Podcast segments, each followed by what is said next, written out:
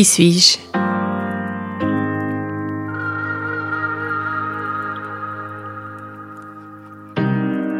Je suis anonyme. Être bisexuel dans un corps de femme, grande, mi-quarantaine, cheveux courts, visage aux traits anguleux, allure non binaire.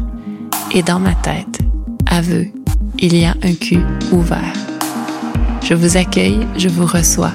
Vous êtes ici, assis sexe Posez-vous, respirez et écoutez.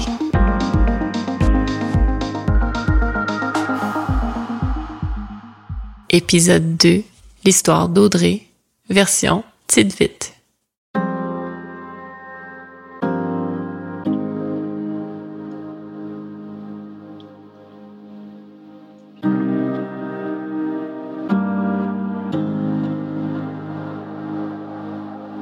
Yann connaissait le bonheur succulent de la vie conjugale.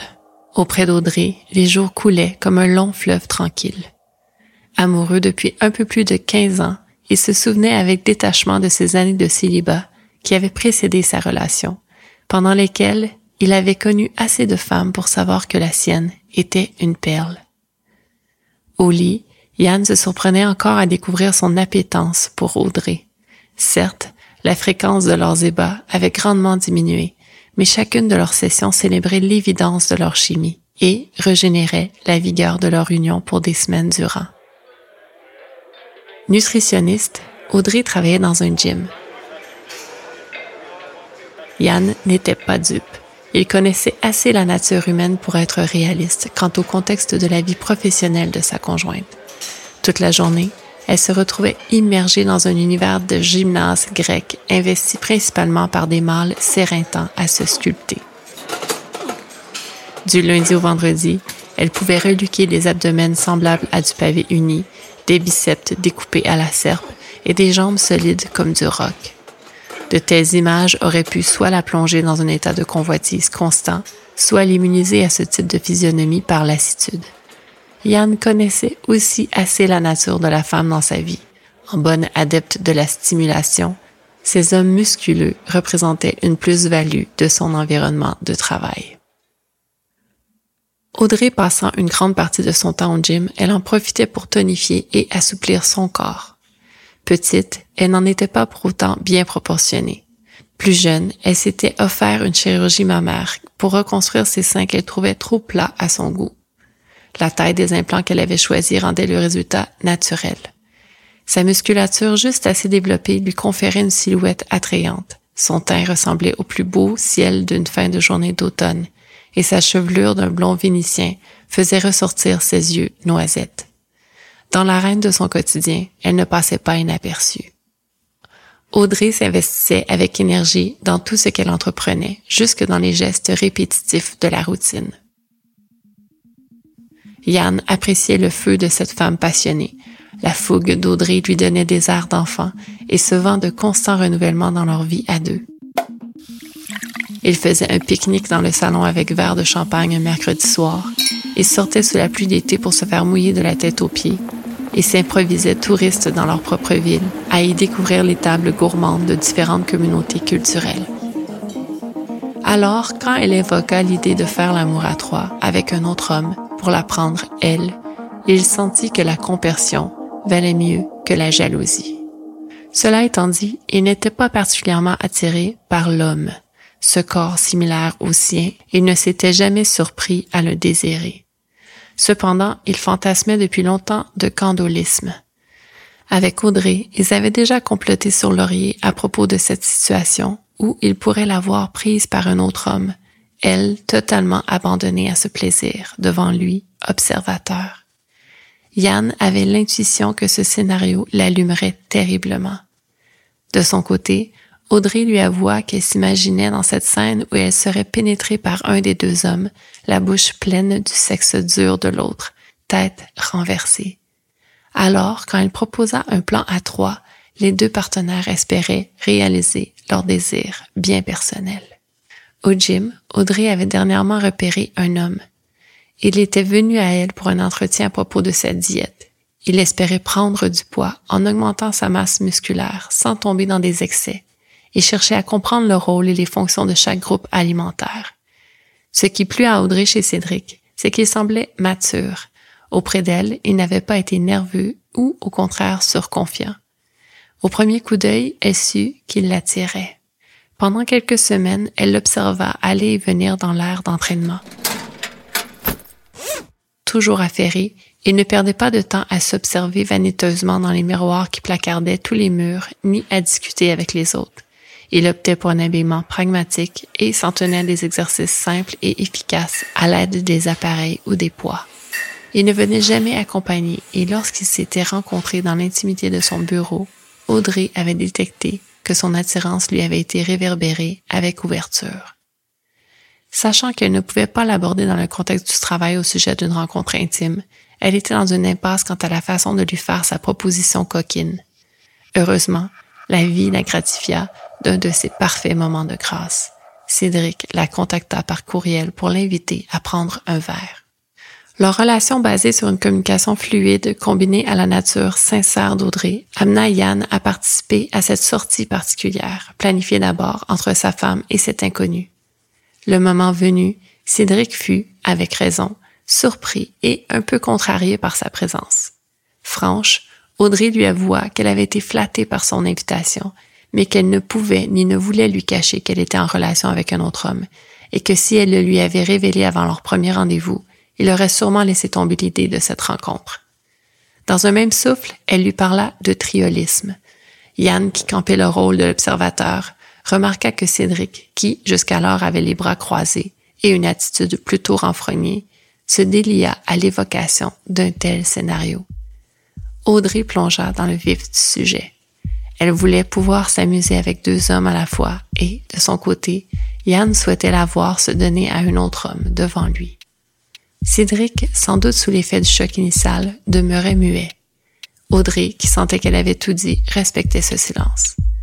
Yann proposa donc quelque chose qui convainquit tout à fait l'indécis. Que Cédric commence par prendre Audrey, seule à seule, comme il s'était imaginé pouvoir le faire. Si leur chimie s'avérait bonne, de là, il pourrait revisiter ce qu'Audrey et lui-même désiraient, en impliquant un Cédric consentant. Cette fois, la garde de Cédric tomba complètement et il accepta, mais à une condition, qu'ils l'apprennent ce soir-là dans leur demeure. Tous les trois tombèrent d'accord, et c'est ainsi qu'ils se retrouvèrent au domicile du couple une quinzaine de minutes plus tard. Dans la voiture, Yann et Audrey se réjouirent de la tournure de la soirée, et Yann félicita Audrey sur Cédric, un bel homme équilibré. À la maison, ils s'installèrent au salon, où Audrey déboucha une bouteille de rouge. Cédric semblait beaucoup plus détendu qu'en début de soirée. Il leur confessa qu'à bien y réfléchir, cette situation s'avérait très excitante pour lui qui n'avait jamais eu le luxe de vivre une expérience semblable. Audrey et Yann leur assurèrent qu'eux non plus n'avaient jamais vécu ce type de dynamique érotique. L'alcool aidant à les désinhiber, Cédric commença à parcourir la cuisse d'Audrey de sa main sous le regard approbateur d'Yann, installé dans un fauteuil en face d'eux. Yann suggéra de leur laisser du temps entre eux pendant qu'il irait dans une autre pièce. Cédric revint sur leur entente de plus tôt et décréta qu'il était tout à fait à l'aise qu'il reste si cela lui convenait également. Yann en fut ravi et Audrey battit des mains, enchantée. La frontière avait été transgressée et d'ici, la suite s'annonçait absolument délicieuse. Cédric demanda à Audrey de se dévêtir complètement. Elle s'exécuta au milieu de la pièce en prenant bien soin de faire monter la tension sexuelle. Yann observait Cédric, qui observait Audrey, et sentit gonfler son sexe. L'animalité de cet homme éveillé par sa femme l'effeuilleuse était captivante. Cédric défit sa braquette et sortit son membre bien bandé pour se soulager de cette pression naissante. Yann comprit que ce qui l'allumait, c'était le contexte de cette scène. Ici, il ne serait pas question de faire l'amour. Ici, ils allaient baiser. Et bien qu'Audrey et lui fussent des amants intenses partageant une sexualité crue, le fait de pouvoir s'amuser avec un nouvel individu par un jeu bestial s'avérait totalement dopant. Audrey s'agenouilla devant Cédric pour enfoncer cette bite volumineuse dans sa gorge profonde. Yann et Cédric échangèrent un regard de complicité qui les ravit également, tandis qu'Yann sortait à son tour son sexe tendu de son pantalon. Il connaissait les talents de sa complice pour accomplir une fellation, et il arrivait à ressentir l'excitation brute de Cédric. Les yeux fixés sur l'un et l'autre, ils se connectèrent au plaisir culminant par cet échange grisant. Yann s'étonna de vouloir toucher Cédric, de vouloir se mêler à lui physiquement, dans cet instant, d'une quelconque manière, et, comme s'il avait lu sa pensée, celui-ci lui fit signe de venir les rejoindre. Yann s'approcha de leur union, et Cédric ouvrit tout simplement la bouche pour happer ce phallus par une succion gourmande. Il ne suffit que d'une minute ou deux pour que les deux hommes explosent simultanément. Après une courte pause leur permettant de reprendre leurs esprits, ils se tournèrent vers le corps affamé d'Audrey, cette metteur en scène fabuleuse, et de là, tous trois passèrent un deux heures vortex qu'ils renouvelèrent à plusieurs reprises au cours des mois qui suivirent, régalés par ce buffet d'essence que leur corps réunis créait à chacune de leurs rencontres en une trinité exaltée.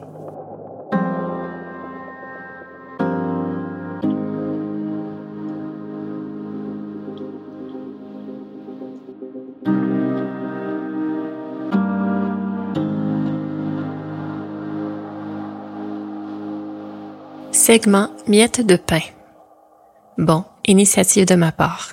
La narration de ma fiction érotique étant terminée, j'introduirai à nouveau des mots de l'histoire, comme je l'avais fait au cours de l'épisode 1, pendant lequel les mots cyprine et suc, utilisés pour désigner la sécrétion du désir au féminin, avaient été mis sous la loupe afin d'aborder le sujet du pouvoir des mots en général. Par cette initiative, je veux vous donner l'envie de fouiller, de repérer et d'intégrer un vocabulaire riche et approprié. Notre langue est belle, honorons-la. Donc, encore deux mots explorés pour cet épisode 2. Fait amusant, les deux débutent par la lettre C. Compersion et candolisme. Et, fait intéressant, ni l'un ni l'autre n'apparaît dans le dictionnaire Robert édition 2006, mon fidèle outil de recherche lexicale version papier mentionné dans l'épisode précédent. Dans l'histoire d'Audrey, il est dit à un moment que quand cette héroïne de l'Éros invoque l'idée de faire l'amour à trois avec un autre homme pour la prendre elle, son partenaire principal, Yann, sent que la compersion vaut mieux que la jalousie. Dans ce contexte, il est plutôt clair que le mot compersion, C-O-M-P-E-R-S-I-O-N, désigne le concept antonyme à celui de la jalousie. Comme je l'ai dit, le terme risque de ne pas se retrouver dans vos dicos. Mais sur Wiktionnaire, le dictionnaire libre du net, il y est. Et voici ce que l'on peut y découvrir à son sujet. Ouvrir les guillemets. Néologisme formé par la communauté Kérista dans les années 70 peut être dérivé du mot compère plus Sion. Fermez les guillemets.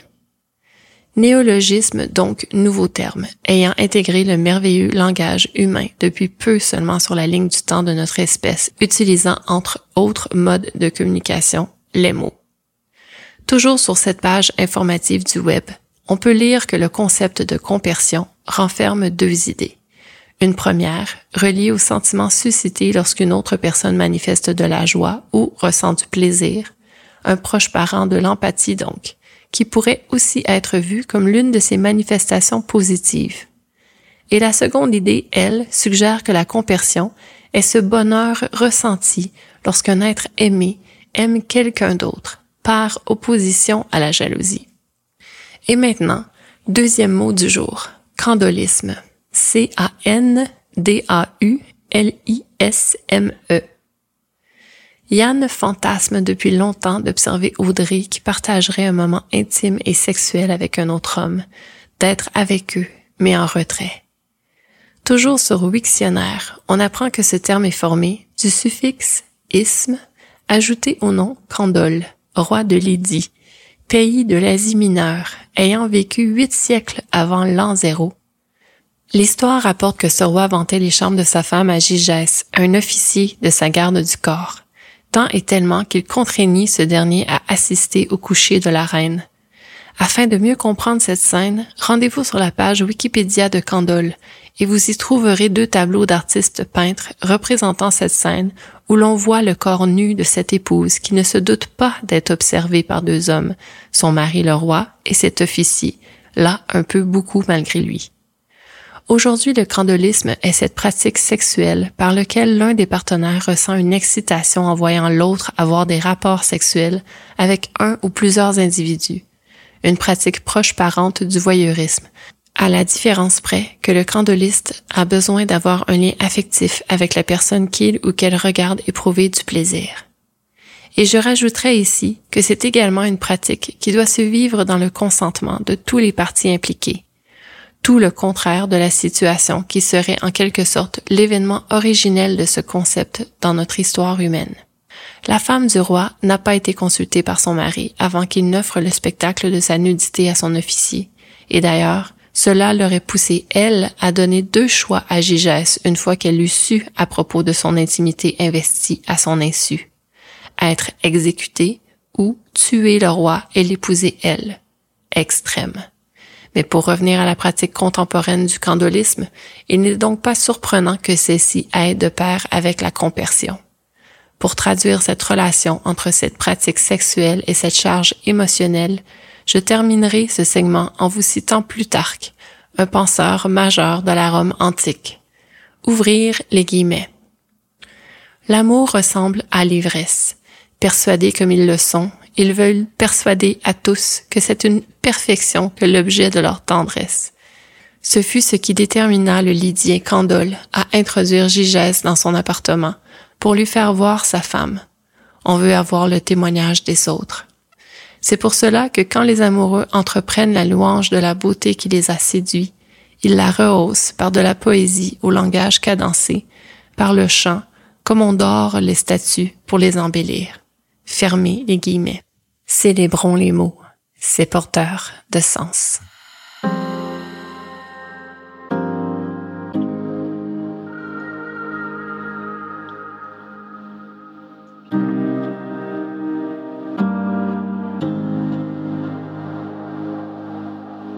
Auditeur de la petite vite, voici venu le moment du leg d'une part de ma vulnérabilité. Voici venu le segment Confidence, qui aura aujourd'hui des airs de ligne du temps personnel.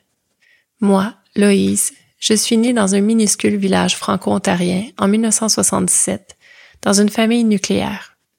Je n'ai jamais vu de modèle de polyamour mis en pratique parmi les adultes m'entourant. Jamais. En grandissant, le terme et sa définition n'existaient même pas dans le mainstream de ma société. Je ne les ai entendus prononcer et expliquer pour la toute première fois que présenté à une émission de CISM, la radio universitaire, en 2015, bien qu'en 2008, en écrivant mon premier manuscrit érotique, je sois tombée sur le concept du lutinage, utilisé par Françoise Saint-Père, papesse du polyamour, qui tentait d'expliquer les amours pluriels. Ce n'est qu'en 2018, à 41 ans donc, que je me procurai enfin une copie de la troisième édition du fameux Ethical Slut, écrit par Janet W. Hardy et Darcy Easton, deux êtres pionniers du changement de paradigme relationnel dans notre société actuelle.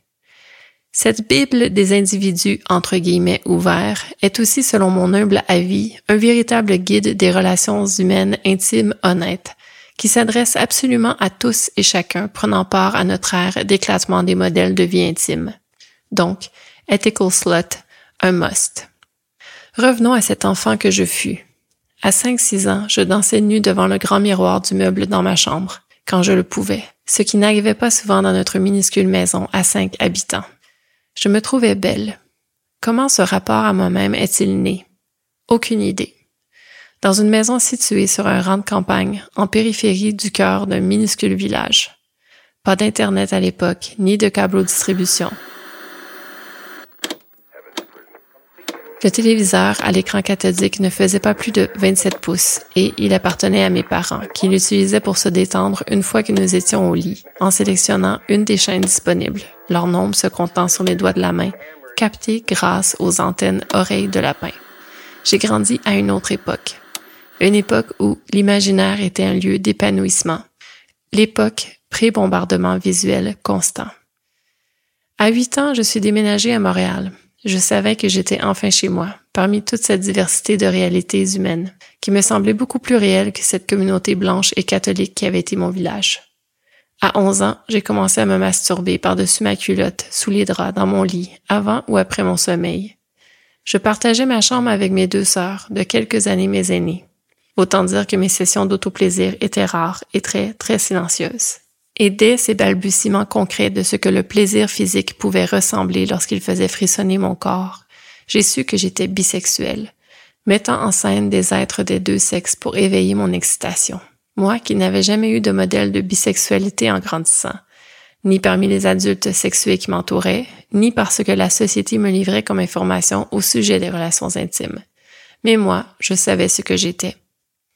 Ma première relation intime significative débuta à l'âge de 14 ans, avec le garçon avec qui j'ai perdu ma virginité six mois après qu'elle n'eût débuté. Fait intéressant, je n'ai pas saigné lors de cette première pénétration, et pendant les trois ans qu'ont duré cette relation, mon amoureux a toujours eu un doute quant à mon statut de vierge. Sachez que l'hymen peut se déchirer pendant l'enfance en exécutant des activités physiques comme du ballet, ce qui fut sans doute mon cas, même si je n'ai aucun souvenir de sang dans ma culotte. Aussi, peut-être que mon hymen était foutument souple et non vascularisé, et qu'au moment de cette pénétration, d'un sexe qui était de format d'environ 7 pouces une fois bandé, peut-être un peu plus même, cette membrane qu'est l'hymen s'est tout simplement ouverte, sans en faire tout un drame. Mais revenons à nos moutons. Donc, malgré cette exclusivité, cette relation significative, ce lien de confiance que nous établissions en passant beaucoup, beaucoup de temps à parler, à écouter de la musique, à nous explorer sexuellement et sensuellement, dans le lieu très privé et isolé qu'était sa chambre dans le sous-sol, je savais que mon désir de partage dans l'intimité, il allait au-delà de ce partenaire. Par exemple, il y avait ce garçon, parmi les amis de mon amoureux, avec qui je rigolais bien, à chaque fois que nous passions du temps ensemble. Un soir, dans une fête, cet ami et moi, nous nous sommes retrouvés sur un divan, installés confortablement. Seul à seul, dans un salon vide, à échanger à propos de là où nous en étions par rapport à la vie et à rigoler, encore une fois. J'avais du désir pour cet ami de mon amoureux, et il était plutôt palpable qu'il n'en avait également pour moi. S'il m'avait demandé de le suivre dans une chambre pour nous dévêtir et poursuivre notre conversation en communiquant autrement, je l'aurais fait volontiers, sans que cela n'enlève rien au lien que j'entretenais avec mon amoureux. Je savais cela, j'en avais la certitude, l'intuition que mon amoureux et cet ami, ils occupaient deux places bien différentes dans moi, dans mes zones émotivité et animalité.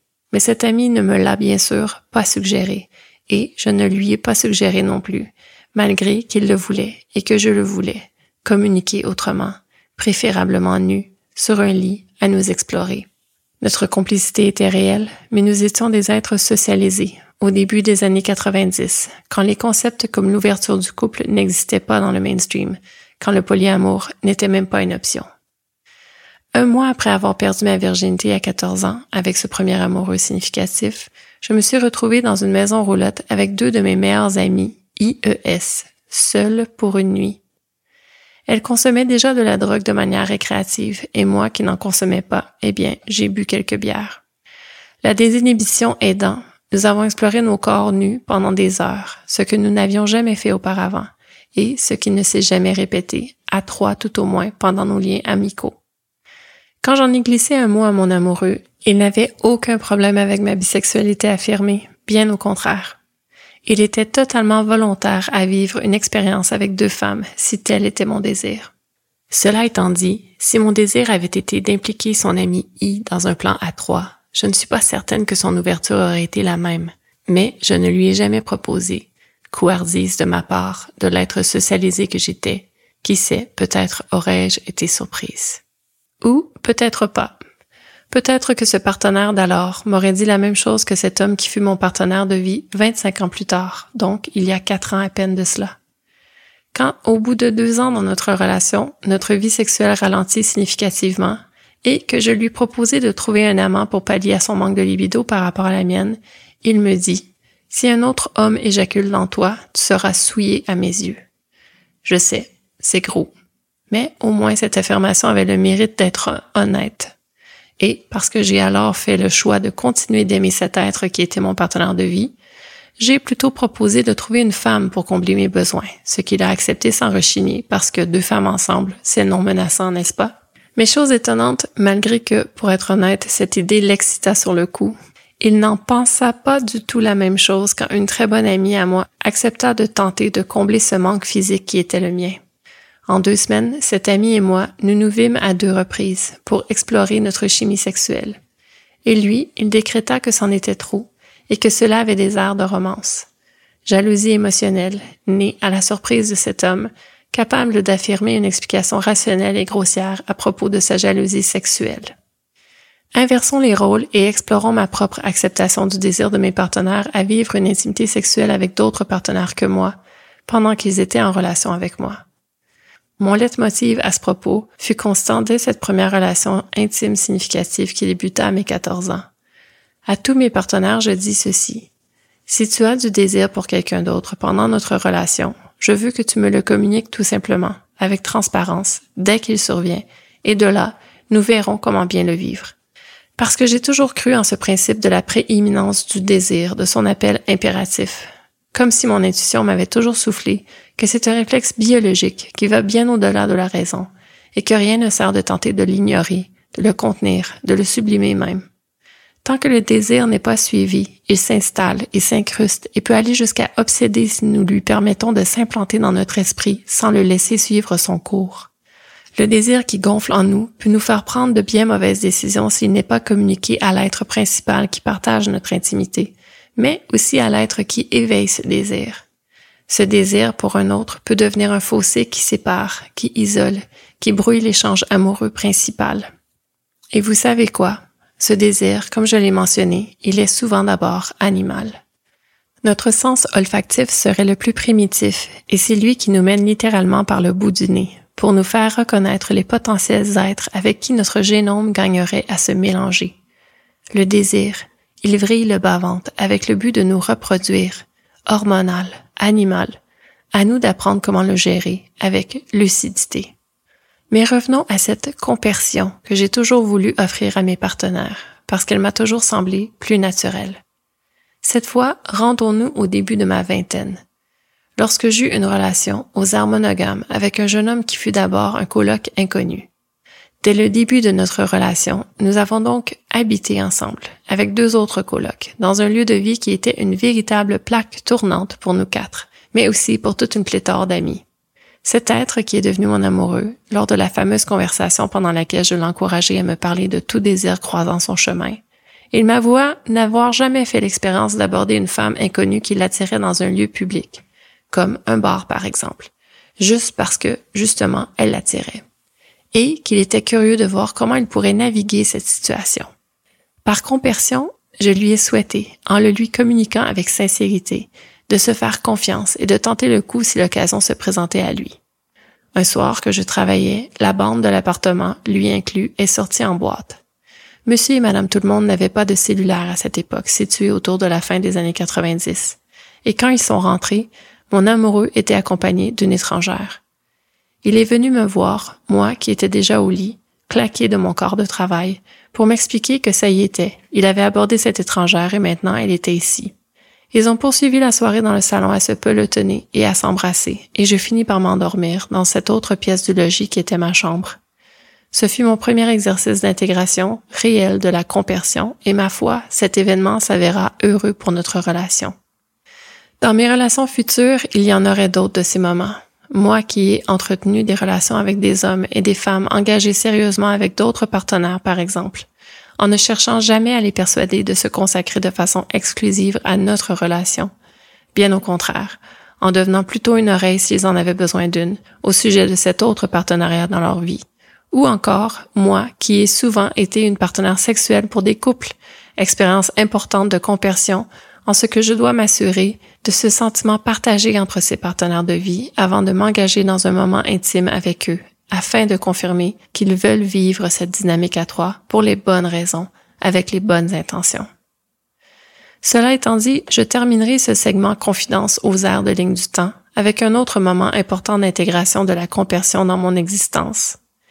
Il y a quatre ans, une très bonne amie à moi s'est retrouvée célibataire avec une estime d'elle-même amochée par sa dernière expérience relationnelle. Elle eut l'idée de se tourner vers un être narcissique que je connaissais très bien pour avoir moi-même goûté à la médecine de sa vanité quelques années auparavant, avec l'intention de guérir un peu cette estime d'elle-même, en ressentant par l'essence ce désir qu'elle suscitait chez cet autre. Mais cette session d'intimité provoqua au contraire une blessure encore plus profonde, parce que cet être centré sur lui-même s'avéra non généreux. Cette fois-là, je recommandais à cette bonne amie de passer un moment intime avec mon propre partenaire de vie, parce que je le considérais comme un amant généreux justement, et de confiance, capable de la célébrer à sa juste valeur, pour véritablement entamer le processus de reconnexion à son corps, ce qui s'avéra. Si elle avait été hétéroflexible, nous aurions eu cette session de thérapie pratique par la sexualité ensemble, mais ce n'était pas le cas. Alors cette bonne amie et mon partenaire de vie passèrent une nuit à s'explorer intimement. Et moi, je fis encore une fois l'expérience bien réelle de la compersion. Cette nuit-là, mon corps rechigna sérieusement en m'affligeant une violente nausée, moi qui ne suis pour ainsi dire jamais malade. Mais, que je le veuille ou non, je suis un être socialisé, et aller au-delà des idées qui m'ont été inculquées, d'en mettre de nouvelles en pratique et de forcer la cassette dans ma tête à changer, c'est du concret, similaire à un processus de déprogrammation. Mon ami en retira une coupure d'avec l'avant, ce qui ouvra la voie au possible après. Elle était redevenue un être désirable, qui avait été célébré à sa juste mesure, et il n'avait suffi que d'une nuit de partage intime respectueux pour entamer ce processus important vers son mieux-être. Une étape qui aide pour l'avoir moi-même mise en pratique à la fin de relations significatives. Non pas pour oublier ce partenaire que nous avons si bien connu et avec qui nous ne partagerons plus d'intimité, mais plutôt pour revenir à nous-mêmes, nous repositionner et reprendre de là le chemin de notre découverte intime avec d'autres. Au travers de toutes ces expériences de compersion et d'intimité, j'ai toujours eu un phare, l'amour. Parce qu'aimer, c'est se libérer du cadre pour évoluer et que si on le choisit pour tout ce qu'il peut impliquer pour nous, pour les autres, il faut l'accepter avec courage. Semez-le pour toutes les bonnes raisons de le faire et vous verrez, la récolte est indéniable. Allez, je vous aime.